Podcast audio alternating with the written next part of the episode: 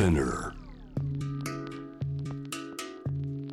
グローバーがお送りしております。J-Web シャンダープラネット。さあここからは海外在住のコレスポンデントとつながって現地の最新ニュースを届けてもらいます。ニュース from Correspondent 今日はネパールから春日山のり子さんにご登場いただきましょう、えー現地ネパール今午後4時。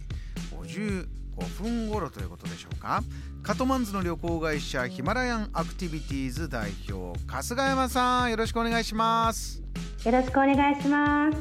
あお元気そうな声が聞こえてきました。お元気ですか？はい、元気にしてます。よかったです、えー早速ですけれどもネパールの最近のニュース教えてください。はい、ネパールでは、えっ、と、来月の5月13日に、えー地方選挙が予定されてるんですねう。んうんで、ネパールの人たちは結構年配の方も若い方もみんな結構政治に関心がある人が割と多くてで今人が集まると、まあ、選挙の話で、まあ、盛り上がる盛り上がるような感じですね。あの、はい選挙のえ春日山さんやり方だとまたちょっとこんなポイントがあって面白いということもあるんですって？そうなんですよ。えっ、と日本と異なって、まあちょっと面白い興味深い点がありまして、あの結構ネパールでは年配の方だったりとか、あとまあ地方にいたり行ったりすると、あの識字率が下がるんですね。で、あの選挙会場に行っても投票するこう政党の名前とか、まあ文字を書けない方とかもいらっしゃるんですね。で、その対策として、えっ、と各政党ごとに分かりやすいシンボルが決まってるんですよ。うんで投票はい投票用紙にはあのその文字を書かなくてもいい仕組みになってましてあのその政党のシンボシンボルの絵が一覧表になっていてでそこにチェックを入れる仕組みになってるんですよ。これその政党は自分たちのメッセージにつながるようなイラストというかデザインをシンボルにするんですか？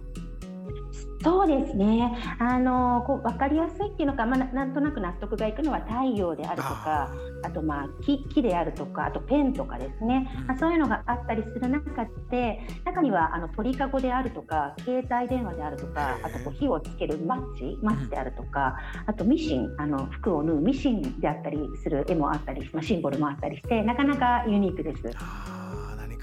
ねそういうものを聞いててもメッセージが伝わってくるようなじゃあそういうもので、えー皆さん一生懸命投票にどなたでも行けるようにというこういった選挙があるんですね。そうですね。で、今ちょうどあのあの選挙活動とかも行われてるんですけれども、あの各政党がそのシンボルを大きな旗に印刷して、でそれを目印にあの活動が行われてます。あのー今の季節地方選挙は5月13日ということでしたけれどもこの4月から5月にかけてというのは結構季節的にはそういう何か新しく切り替わるようなそんな季節なんですか？そうですね。えっと実はですね、ちょうど先週の4月14日があのネパールでは新年だったんですね。あそうですか。はい、であのネパールではあの、まあ、公暦っていうんですかねあのネネパールではビクラム暦っていう、まあ、独自の暦があの使われていまして、はいで日常生活とかあとお役所とかではこのビクラム暦がビクラビクラム暦を元にして動いてるんですね。どんな暦なんですか、はい、えっと、太陽と月の動きをもとに定められている、えっと、太陰太陽暦っていう暦なんですけれども、うん。あえっとはい、今年はなんと2079年になるんですよ。2079年。はい、そうなんです。はい。で、え、あの1年が12ヶ月あるっていうのはあのまあ西暦と変わりはないんですけれども、あの月によって1ヶ月が29日あったりとか32日あったりとか、ちょっとこう私たちがなじみ親しんでいる西暦のこう日数とはちょっと違うあの月があったりするんですね。はい。これ春日山さんお仕事の中では、でも西暦も使ったりとかいろいろこう使い分けるんですか？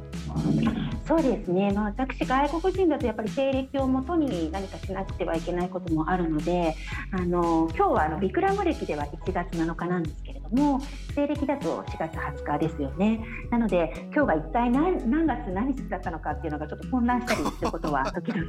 あります。今さらっとおっしゃってすごいなと思ったけど、やっぱ混乱することもあるんですね。そうですね、結構混乱しますね。これたくさんのあのネパールというとたくさんの民族がこう共に暮らしているというようなイメージもありますけれどそういう暦とか、えーニューイヤーとかもたくさんあるんですか？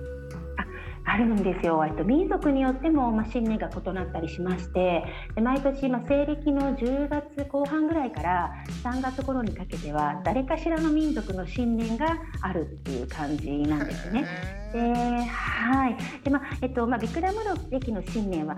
先週だったんですけれども大体あの皆さん自分たちの民族の新年を盛大に祝う習慣があるのであのビクラム歴の新年は割とあっさり普通の、まあ、休日という感じで過ぎていくのが、まあ、実情だったりします。はい、何かこれを食べるとかそういったものってあるんですか？えーとですね、特にまあごちそうは作ったりするみたいなんですけれどもこの新年にこれを食べようっていう特にそういう日本のおせち料理みたいな習慣はないですね。何かこう新しい年気持ちも新たにという時にそのヒマラヤヒマラヤとかってねあの旅に行く人もヒマラヤ登って本当人生が新しくなったとか、えー、心が新しくなったとかってありますからそちらで迎える何か新年というのは、えー、いいなという感じがしますね。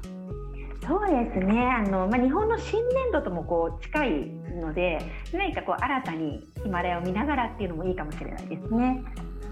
わかりました、はい、勝山さんまたぜひ現地から最新ニュースいただきたいと思います。お忙しいところありがとうございました、はい、はい、ありがとうございました。この時間はネパールとつなぎました。ネパールのコレスポンデント春日山紀子さんにお話を伺いました。JAM The Planet